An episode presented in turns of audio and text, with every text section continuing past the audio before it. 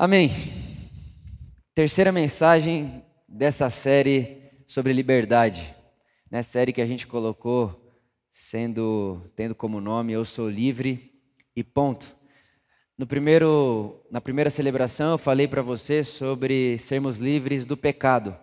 Né? Então, como é que Deus resolve o pecado?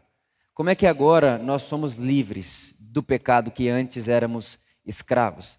A verdade é que viver em pecado e viver uma vida no pecado é uma vida de escravidão. E aí o Paulo vai dizer que para a liberdade Cristo vos libertou. Ou seja, nós somos livres para sermos de fato livres. Então não há escravidão mais na nossa vida. Então falei isso com você ah, na primeira semana. Na semana passada eu falei com você sobre mamon, sobre dinheiro. É, o que é mamão? Mamão é quando o dinheiro é elevado à categoria de Deus. E o dinheiro, ele tem esse poder. Né? O dinheiro, ele reivindica divindade. Ele pede um tempo inteiro para ser Deus. E quando ele se torna Deus, como Deus, obviamente sendo ídolo, ele vai exigir de você prioridade, lealdade, ele vai ditar as regras, ele vai dizer para você seus horários, a sua vida, e ele vai querer mandar em você. É, ele vai esperar que você o ame mais do que tudo. Então a gente falou sobre isso na semana passada. E hoje eu quero falar com você sobre talvez um dos, uma das falas ou uma das mensagens que eu mais gosto. Eu quero falar para você que você é livre para ser você. Você é livre para ser você. Então você tem liberdade para ser você. E para isso eu quero ler com você Colossenses se você quiser e puder abrir comigo, Colossenses. No capítulo 2, perdão, no capítulo 3, versículo 11.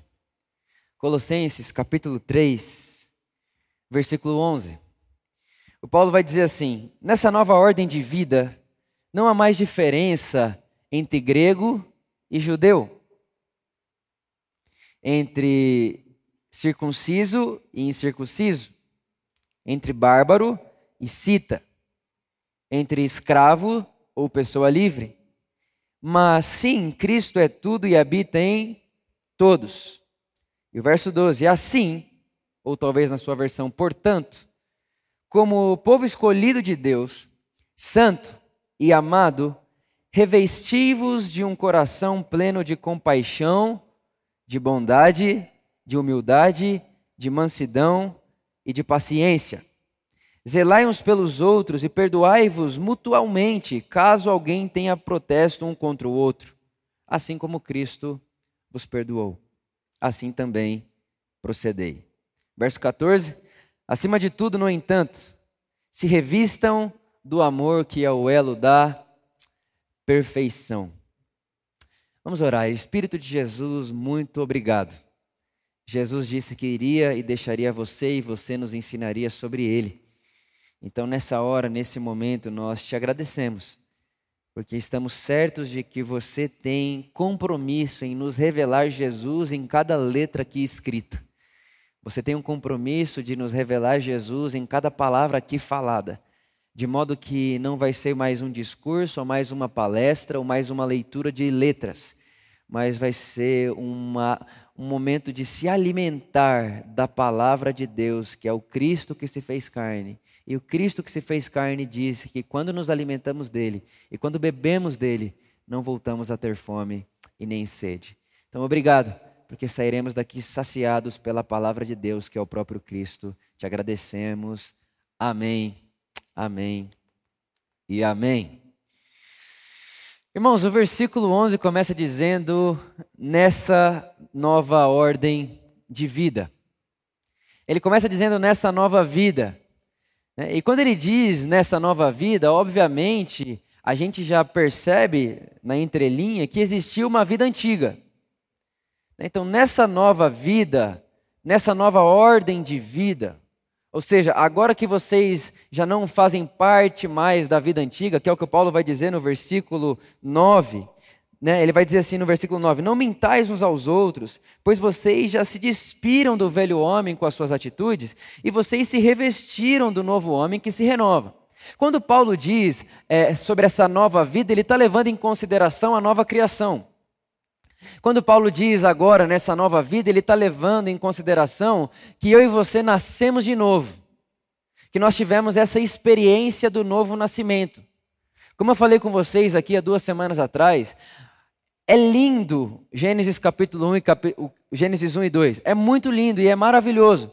E uma das verdades de Gênesis 1 e capítulo, capítulo 1 e capítulo 2 é que aquela história lá do Adão e Eva comendo daquela árvore continua acontecendo até hoje. Acontece até hoje, acontece todo dia. Todo dia aquele cenário é exposto diante de mim e de você. Uma das coisas mais bonitas da, da história bíblia, bíblica, ou das histórias que existem aqui nesse livro, é essa, essa ideia de ser arquetípico, ou seja, eu consigo me ver nas histórias, eu consigo me perceber lá dentro. Né? E quando Adão ele come do fruto, ele está dizendo o que para Deus? Deus, eu não quero mais a sua vontade, eu quero a minha vontade. E essa ideia de Deus, eu não quero mais a sua vontade, eu quero a minha vontade, acontece todo dia. Todo dia alguém está dizendo, Deus, eu não quero mais a sua vontade, eu quero a minha. É por isso que o mundo está do jeito que está. Se todo mundo hoje escolhesse dizer, Deus, que seja feita a tua vontade, amanhã o mundo era outro. Mas porque a gente insiste em continuar dizendo que seja feita a minha vontade, o mundo é o que é. Então, quando Paulo diz nessa nova vida que vocês têm, nesse novo, nessa nova ordem de vida, ele está dizendo: olha, já que vocês nasceram de novo, agora que vocês são uma nova criação, agora que vocês já não são mais o que vocês eram, Agora que vocês não vivem mais uma vida de seja feita a minha vontade, mas vivem uma vida de seja feita a tua vontade. Porque essa é a diferença do Adão e do Cristo. O Adão vai dizer que seja feita a minha vontade, enquanto Jesus está dizendo que seja feita a vontade do meu Pai. Né? Agora que vocês já não vivem mais uma vida dizendo que seja feita a minha vontade, mas agora vivem uma vida que seja feita a vontade do Pai, agora que vocês vivem essa vida, escutem o que eu vou dizer a vocês. Nessa nova vida de vocês, não há mais diferença entre grego e judeu. Não há mais diferença de nação. Não há mais diferença de nacionalidade. Agora que vocês nasceram, ó, presta atenção no que eu vou falar aqui, hein? Agora que vocês nasceram de novo, agora que vocês são uma nova criação, agora vocês sabem que não há o Deus da nação X e o Deus da nação Y. Ou seja, Deus não é patriota. Deus não é de um e não é do outro. Deus não é do Brasil e não é da África. Agora que vocês nasceram de novo e que vocês fazem parte desse corpo de Cristo, agora vocês podem entender que Deus não é nacionalidade. E além de Deus não ser nacionalidade, ele também não é, ele não é da circuncisão ou da incircuncisão. Porque em Cristo Jesus e nessa nova ordem de vida que vocês têm, vocês vão entender também que não há diferença entre quem circuncidou e quem não circuncidou. E o que significava a circuncisão na época? A circuncisão na época si, si, simbolizava a aliança de alguém com Deus. Então, o circunciso tem aliança com Deus, e o que não é circuncidado, ou seja, o incircunciso, não tem aliança com Deus. Deus não tem compromisso com ele. Então o que o Paulo está dizendo é o seguinte: olha, já que vocês não são mais aquilo, e agora vocês são isso aqui, pela experiência da nova criação, aqui vocês podem entender que Deus não é nacionalista, aqui vocês podem entender que Deus não é de X ou de Y, ou da religião A ou da religião B. Aqui vocês conseguem entender também que Deus não é do bárbaro e nem do cita. E o que, que era, o que, que era esse bárbaro e cita na época que Paulo está dizendo aqui? Eram as pessoas que não tinham a cultura grega. E, obviamente, no mundo grego, como da época, grego-romano, as pessoas que não tinham a cultura, que não tinham, que não sabiam viver como gregos, como romanos, elas eram consideradas marginalizadas, elas, elas eram consideradas nada. Você nem sabe viver como a gente vive, ou seja, você fica abaixo da linha aqui social. E aí o que o Paulo está dizendo, agora que vocês nasceram dessa nova criação, e agora que vocês já não são mais o que vocês eram, mas são uma nova criação em Cristo Jesus, agora vocês conseguem perceber que não há diferença entre alguém que é colonizado por Roma ou pela Grécia e alguém que não é. E ele continua.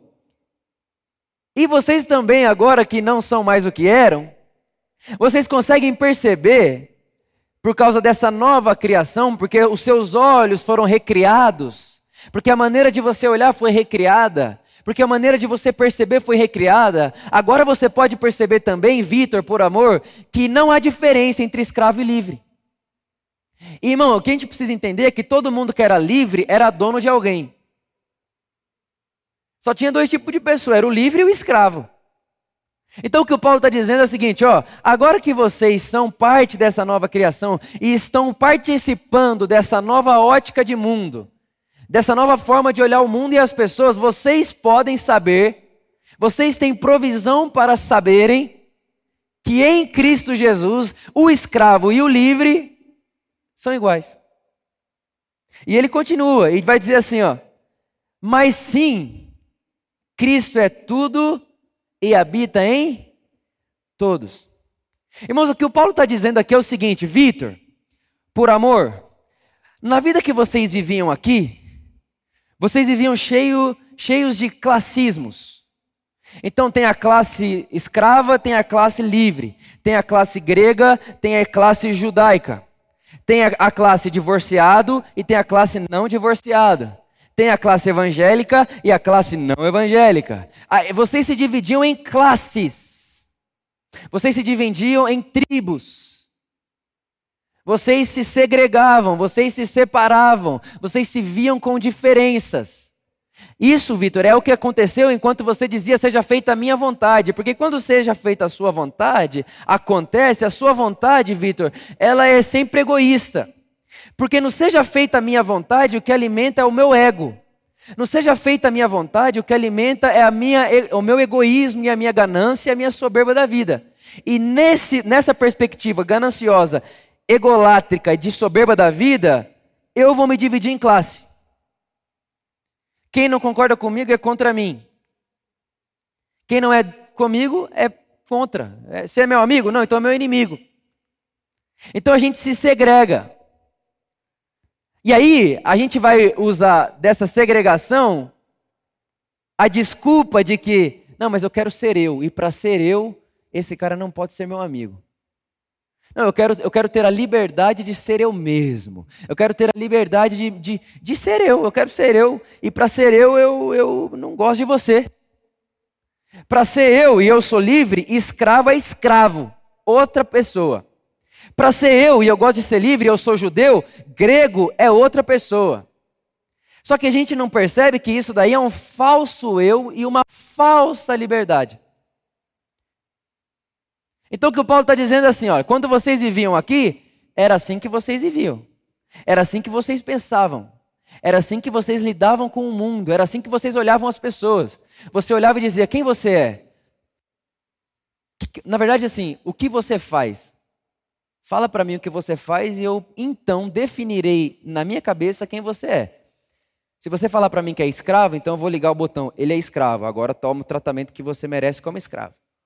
Então era essa era, um, era, era, era a concepção de mundo que tinha aqui. Aí o Paulo está dizendo: agora que vocês não estão mais aqui, agora que vocês passaram da morte para a vida, Agora que vocês passaram da morte para a vida, agora que vocês não existem mais, mas podem viver, agora que vocês não estão mais escravos desses pensamentos, dessas ideias, desse pecado que habitava no homem ou habita, agora que vocês entraram nessa nova criação e foram recriados na forma de ver, na forma de olhar, na forma de pensar, na forma de lidar com o outro, aqui nesse lugar, você já não quer mais saber o que o outro faz para definir quem ele é.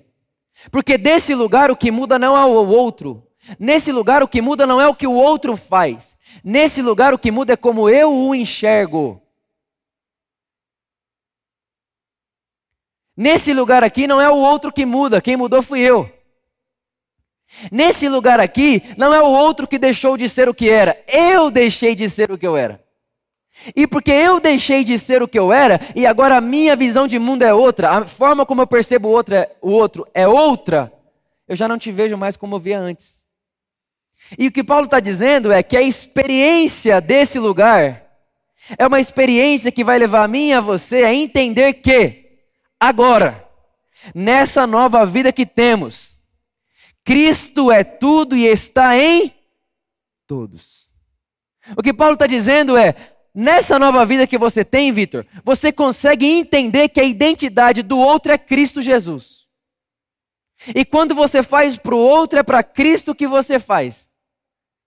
Independente se seja grego ou judeu, bárbaro ou cita, escravo ou livre, pobre ou rico, preto ou branco, não há mais diferenças. Aqui você não consegue mais olhar o ser humano e dividir ele em classes. Aqui você olha o ser humano e o ser humano é ser humano e todo ser humano é feito à imagem e semelhança de Deus. Portanto, quando eu olho você, vejo Cristo em você. E te tratarei como trataria Cristo. Agora, pensa só comigo.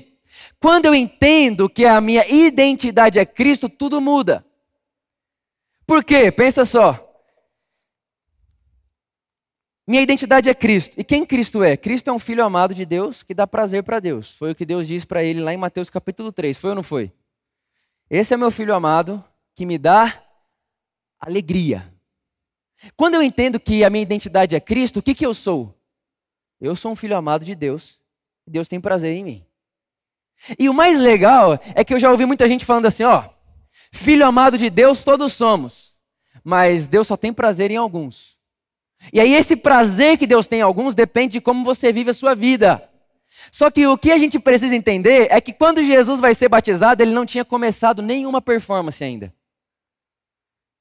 Ele não tinha curado nenhuma pessoa ainda. Ele não tinha pregado nenhuma vez ainda. Ele não tinha libertado nenhum cativo ainda. Ele não tinha feito nada ainda publicamente. Ele não tinha ainda iniciado o seu ministério. Então, o que Deus o Pai estava fazendo é: filho, você é o meu filho amado e eu tenho prazer em você. E eu estou dizendo isso para você antes de você começar a fazer, para eu contar uma coisa para o mundo inteiro.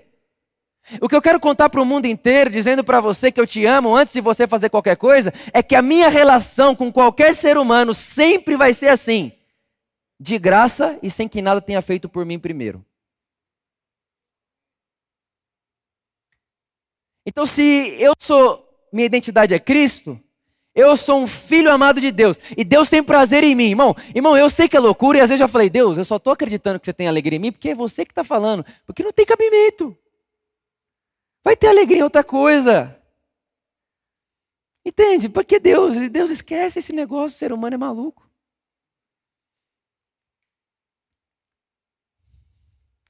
Mas se eu sou um filho amado, presta atenção.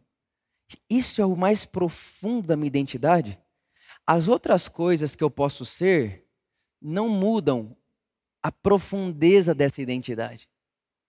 Explico o que eu estou dizendo para você. Por exemplo, talvez você está aqui, você está se divorciando. E aí você diz, eu sou divorciada. Aí você acha que quando você vai falar com Deus, você chega diante de Deus e Deus fala assim, oi divorciada. Porque é como você se enxerga. E aí você se caracteriza por uma coisa que você está passando e você começa a dizer: Eu sou divorciada. Ou senão você está aqui, você tem problema com algum vício. E aí você acha que Deus chega para você e diz: Ah, oi, viciado. Porque é assim que você se vê, ah, eu sou um viciado. Mas o que eu quero dizer para você e que eu tenho uma boa notícia para dar para você é o seguinte: agora, nessa nova vida que nós temos, quando Deus fala com você e quando você se põe diante dele, ele é o primeiro a ver o Cristo em tudo e em todos. De forma que, quando você chega para falar com Ele, Ele te vê em Cristo. E Ele vê Cristo em você. Por isso, irmãos, por isso que a Bíblia vai dizer que nós vamos nos apresentar diante de Deus como seres dignos. Como que eu Posso me apresentar diante de Deus como alguém digno. Colossenses capítulo 2, verso 9, irmão, isso é uma loucura, é uma loucura, mas Deus nos revestiu de Cristo, de modo que quando eu entro e me apresento, é Cristo que ele vê, por isso que diante de Deus não há mais condenação para mim. Eu estou em paz com Deus, eu estou sem vergonha diante de Deus, eu não tenho que esconder dele, porque não há nada sujo em mim que ele veja. E é por isso que é de graça. Porque se eu posso, irmão, a religião odeia não merecer. Porque quando você coloca um mérito, e tem gente que acha que tem falado por aí que mérito é uma característica divina, mentira. Porque se mérito fosse característica divina, ninguém estava aqui. Ninguém estava aqui se mérito fosse categoria ou característica divina. Se alguém pode se apresentar diante de Deus por si mesmo, essa pessoa tem que se orgulhar. Mas o Paulo vai dizer: Eu não me orgulho de mim. Se eu me orgulho de algo na vida, eu me orgulho de Cristo Jesus. Eu me orgulho de Cristo Jesus, porque se eu posso me apresentar diante de Deus sem culpa, sem mancha, sem vergonha, sem mácula, é porque eu faço parte de uma nova vida, de um novo mundo, de um novo homem, e nessa nova vida, novo mundo, novo homem, não há mais diferença entre escravo e livre, bárbaro e cita, judeu e grego, agora Cristo é tudo e está em todos, e nesse novo mundo, Cristo é minha identidade. Quando Deus olha para mim, é Cristo que Ele vê, quando eu me apresento diante de Deus, é Cristo que ele, que ele vê, e quando eu me apresento diante de você, é Cristo que eu vejo em você.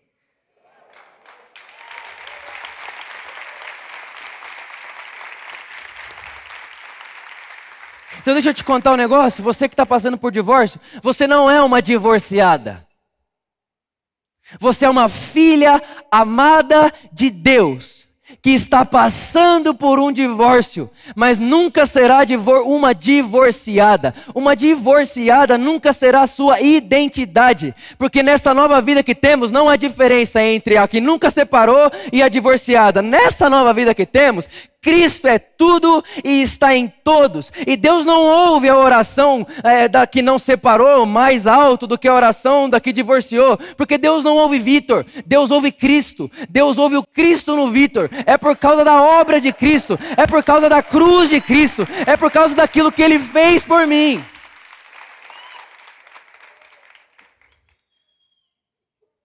Alguém chegou em mim e falou assim: Vitor, como que Deus se relaciona com homossexuais? Ele não se relaciona. Porque Deus não se relaciona com sexo. Deus não, se relaciona, Deus não se relaciona com gênero. Deus se relaciona com seres humanos. E nessa nova ordem de vida não há diferença entre homem e mulher. Deus vê Cristo. E, irmão, evangelho é escândalo. Se deixar de ser escândalo, perdeu a essência do evangelho. Tem que ser escândalo.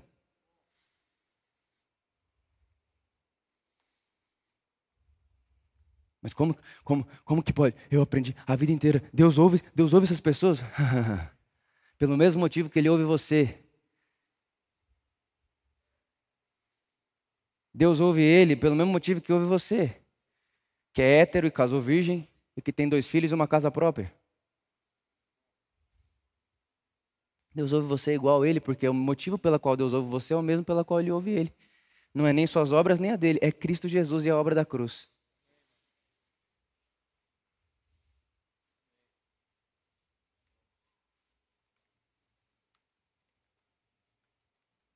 Então, nessa nova vida que temos, Deus olha para mim e vê Cristo.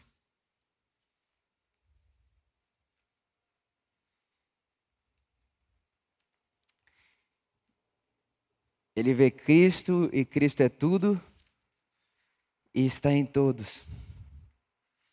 As coisas que acontecem podem me afetar, mas nunca vão me definir. Quer ver? Eu sou esposo da Luísa. Eu sou pastor dessa igreja. Eu sou um triatleta. Eu sou um. Sei lá mais o que eu sou. Mas eu sou um monte de coisa. Eu sou amigo do Tico. Eu sou amigo do Felipe. Eu sou primo da Bianca. Eu sou um monte de coisa. Só que eu posso deixar de ser amigo do Felipe e não vai mudar quem eu sou. Eu posso deixar de ser amigo do Tico e não vai mudar quem eu sou. Porque, na verdade, ser amigo do Felipe não é a profundidade do meu ser.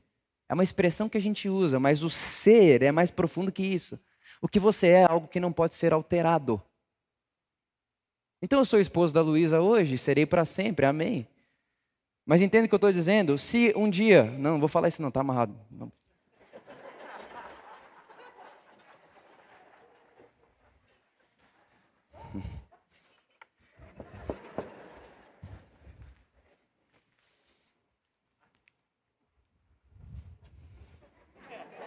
Deixa pra lá, vocês entenderam? Beleza. O que eu sou é aquilo que não pode ser alterado. E o que não pode ser alterado sobre você? Só uma coisa. Só tem uma coisa que nem a morte nem a vida muda. Só tem uma coisa que nem anjos nem principados mudam. Só tem uma coisa que nem a circunstância, nem a riqueza e a pobreza mudam. Só tem uma coisa. E essa coisa é o amor de Deus por você.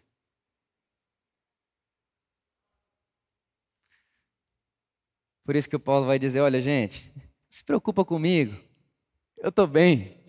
Eu estou preso, estou arrebentado, estão batendo em mim, estou com a cara sangrando, mas estou bem. Por quê? Porque nem as chicoteadas, nem a fartura, nem a morte, nem a vida, nada, os anjos, Roma, o César, os soldados romanos, pode bater, pode prender, porque eu estou preso, mas o evangelho está livre. Em todas essas coisas, eu sou mais do que vencedor por meio daquele que me amou, porque eu sei, eu estou certo de que nada pode me separar do amor de Deus. Essa é a minha identidade. Então, irmãos, quando eu falo para você que você é livre para ser você, quando eu falo para você que você é livre para ser você, eu estou falando sobre o seu você de verdade. Eu não estou falando sobre o seu falso eu. O seu falso eu é egolátrico, meritocrático, ganancioso, soberbo, arrogante. Ele é justiceiro. Quando eu falo que você é livre para ser você, eu estou falando que você é livre para esse novo mundo aqui. Você é livre para ser um filho amado de Deus. E aí ele vai continuar, o Paulo no versículo 12 vai dizer: Assim, agora que vocês sabem disso, como povo escolhido de Deus. Irmão, escolhido, você foi escolhido. Deixa eu te falar um negócio. Quem já foi escolhido não precisa passar-se por candidato.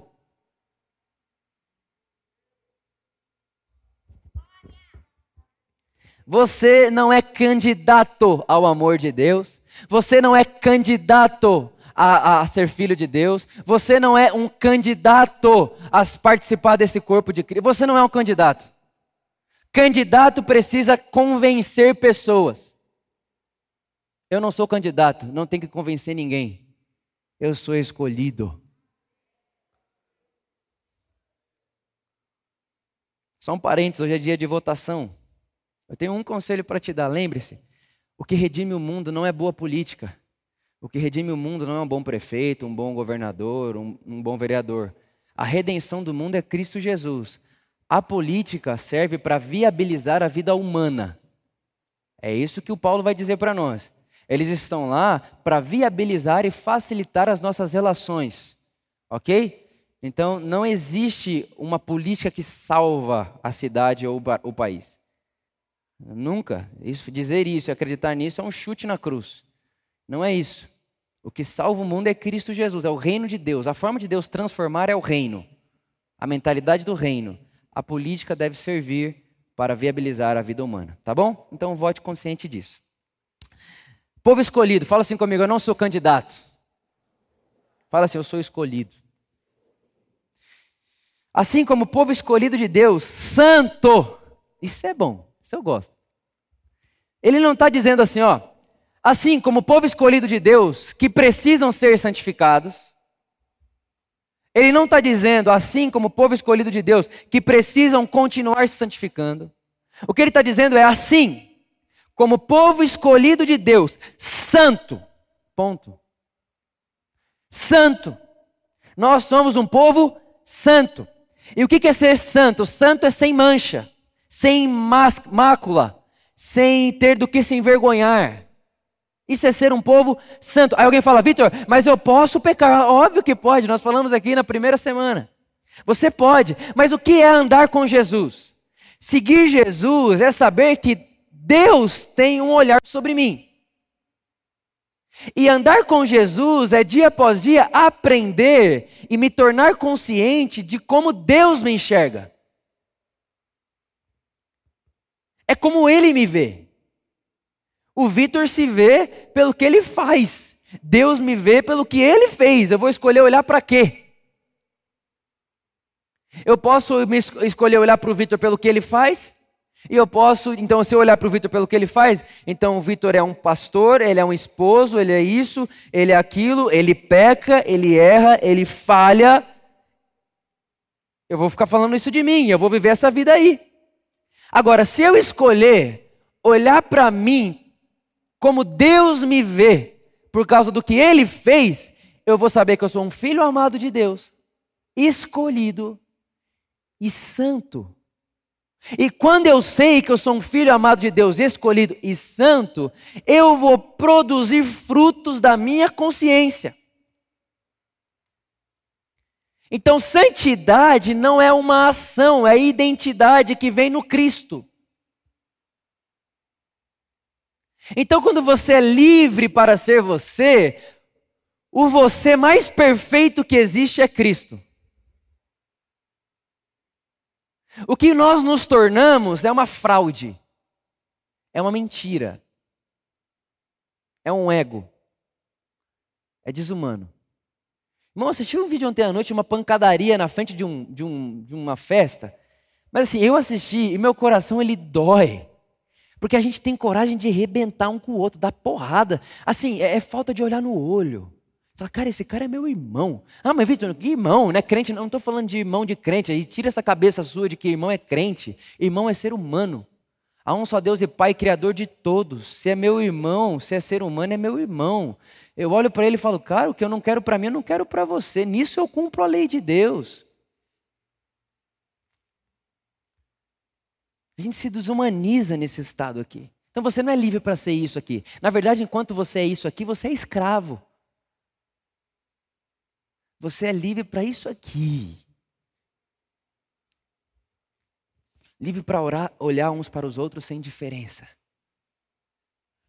E, irmão, entenda. Entenda isso aqui. Quando você sabe que você é um filho amado de Deus, vai ter horas da sua vida que você vai estar quase vindo aqui, ó. Nossa, cara, eu acho que esse cara aqui, nossa, esse cara não merece isso aqui. Esse, ele merece isso. Aí você quer ser um justiceiro, ou você quer agir com arrogância, ou você quer agir com uma soberba, um negócio e tal. Aí vem uma voz assim: Vitor, você é o meu filho. E você me dá prazer. Irmão, você sai daqui na hora. Fala, é verdade. Eu sou um filho amado de Deus aquilo não me pertence, mas aquilo é o que eu era. Eu já passei da morte para a vida. Você é santo, nós somos um povo santo e amado. Irmão, ser amado é a verdade mais absoluta que nós temos acesso nesse mundo presente.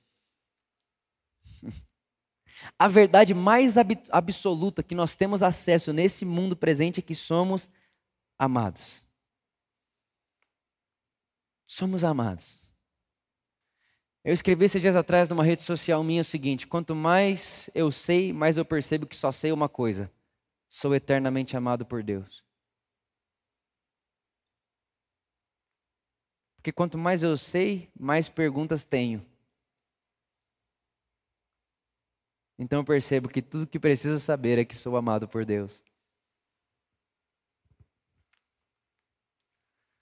E não sei para você, mas para mim me parece suficiente.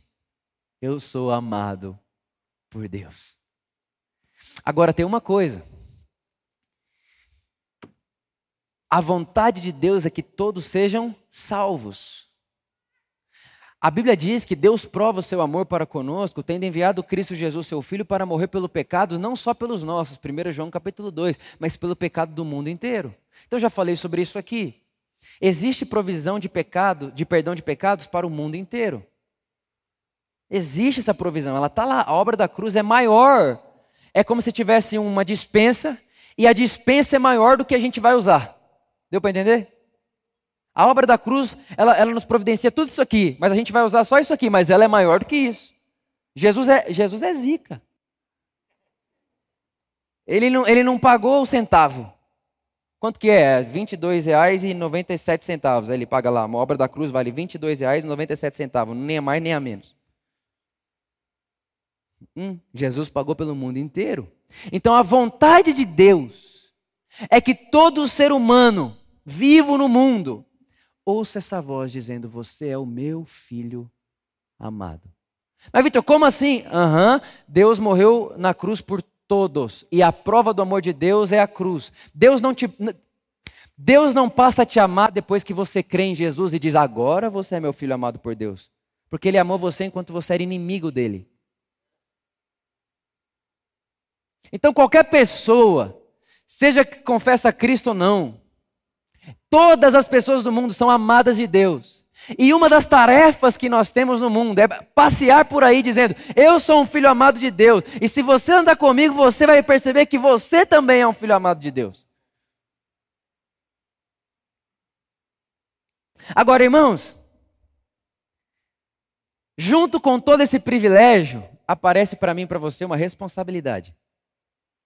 Presta atenção no que eu vou falar aqui para você. Junto com todo esse, privilégio, uau, eu sou amado, eu sou santo, eu sou escolhido, é verdade, ninguém pode mudar isso de você. Mas junto com isso aparece um, uma responsabilidade. Qual a responsabilidade? De quando você diz que você é um filho amado de Deus e você se reconhece como um filho amado de Deus, você é a reputação de Deus no mundo.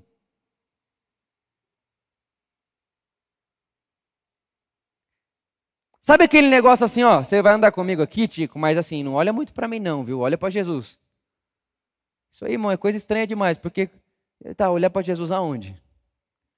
Não, irmãos. Alguém que quer seguir Jesus e, e, que quer seguir Jesus de verdade e que, quer o, e que quer o privilégio, porque o privilégio é de graça, mas também quer responsabilidade, vai dizer assim: Tico, me imite. Enquanto eu imito a Cristo Jesus. Porque eu conheço o privilégio de ser amado por Deus, mas eu também sei que Deus escolheu ser reconhecido em mim como filho dele. De modo que eu vou me responsabilizar todos os dias da minha vida para deixar a reputação de Deus como ele deve e como ela merece ser deixada. O Paulo disse uma vez: se as pessoas têm algum tipo de preconceito contra Deus, é por causa de vocês que o representam. Paulo diz. Ninguém não gosta de Deus. Ninguém não gosta de Deus com Jesus passeando pela terra, só um tipo de pessoa não gostou dele, é que se sentiam ameaçadas. Porque Jesus ele quebra a hierarquia e o poder humano. Só essas pessoas foram inimigas de Jesus. Até porque, até por isso, depois lá no Atos capítulo 3, o Pedro vai dizer: vocês mataram Jesus. Ele está falando com a religião da época. O povo, as pessoas, amavam Jesus, se aglomeravam para ouvir Jesus falar. Elas seguiam Jesus onde ele ia. Jesus atravessava de barco, as pessoas iam. Não sei, não sei como, mas elas iam também. Porque ninguém não gosta de Deus. Só que Deus é tão humilde, irmãos. Que ele falou: Vitor, eu vou aparecer no mundo através de você. Vitor, mas como assim? Aonde você está vendo isso? Me mostra na Bíblia. Colossenses capítulo 1, versículo 26. 27. O mistério que estava oculto e a nós foi revelado é que Cristo quer aparecer em nós. De modo que nós somos a manifestação de Deus no mundo. E da mesma forma que quem via Jesus vê o Pai, quem me vê, vê Jesus. É por isso que no versículo 6 do Colossenses 2, perdão, 4, o Paulo vai dizer: Cristo é a vossa vida. Então, irmãos, o seu verdadeiro eu é Cristo Jesus. É assim que Deus te vê. E é assim que eu e você devemos ver uns aos outros. Independente da performance, independente da, da, da obra, independente do que ela faça, eu quero ver a todos, não como elas são mas como Deus as enxerga. Porque eu não espero eles serem recriados para que eu possa ver o que Deus vê neles. Eu fui recriado. E quando eu fui recriado, os meus olhos foram alterados. A minha forma de ver foi alterada. Eu já não vejo mais como via antes. E agora eu posso olhar para você. E quando faço por você, eu sei que eu fiz para Jesus. Lembre-se, você é um filho, uma filha amada, amado de Deus. Essa é a sua identidade. Você não é divorciada e Deus fala oi divorciada. Você é uma filha amada de Deus que está se divorciando. E o divórcio pode afetar você, mas não pode mudar sua identidade. Da mesma forma, qualquer, eu estou usando divórcio aqui porque veio na minha cabeça, da mesma forma, qualquer outra coisa. Você não é isso daí. Você não é essa circunstância, você não é essa situação, você não é esse pecado. Você é um filho, você é uma filha, amado, amada de Deus. Quando Deus fala com você, ele diz: Oi, meu filho, minha filha, amado, amada, que me dá tanta alegria. Não, Vitor, mas você está falando que Deus está falando que dá alegria com uma vida. Deus vai falar sim. Porque o que vai produzir na pessoa uma vida que Deus gosta é a aprovação de Deus.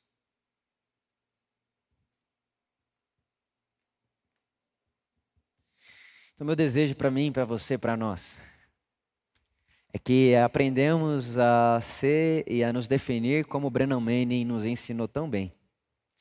Defina-se como alguém radicalmente amado por Deus, porque Deus ama você do jeito que você é, porque Ele te vê como você deveria ser. Palavras de Vitor agora. Deus ama você do jeito que você é, porque Ele te vê do jeito que você deveria ser. E a nossa caminhada com Jesus essa liberdade do ser e do eu é um processo onde, dia após dia, eu vou tornar consciente para mim aquilo que Deus pensa sobre mim. E enquanto eu me torno consciente, eu estou sendo transformado de glória em glória cada vez maior à imagem de Cristo Jesus. Fique de pé comigo, vamos orar.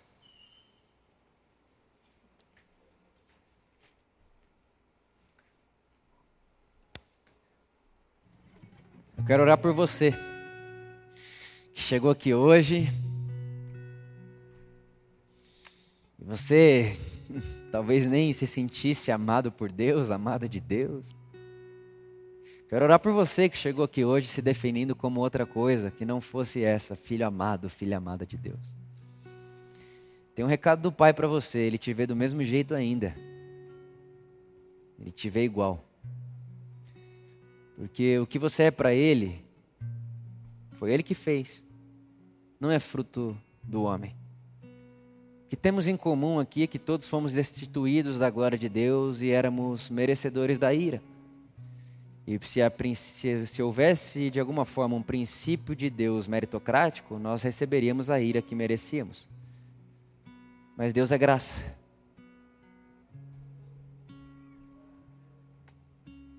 Deus é graça. Por isso que estamos aqui. Todos juntos, dependentes da mesma graça. Filhos de um mesmo Pai, com o mesmo acesso, com os mesmos direitos, com a mesma vida. Então eu quero orar por você, para que o Espírito Santo, nesse momento, agora, te abrace de uma forma que você não tenha como duvidar. E que hoje, para você que chegou assim aqui nesse lugar, seja um dia especial, no sentido que você vai lembrar desse dia e desse abraço aí.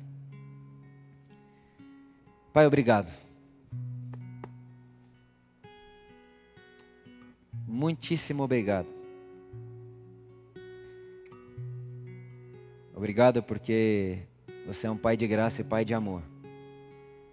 Espírito Santo, aonde quer que essa pessoa esteja agora, na sua casa ou aqui nessa sala, eu oro para que qualquer pessoa que entrou aqui hoje com problemas de identificar essa profundidade dessa identidade absoluta de que somos filhos amados de Deus, eu oro para que agora, aonde ela está, haja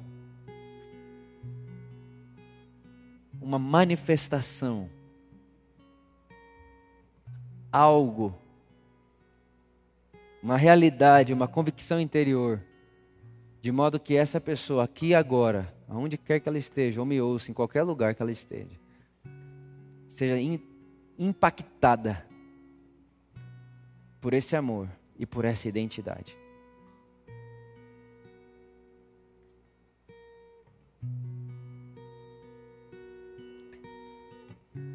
Essa é a nossa oração.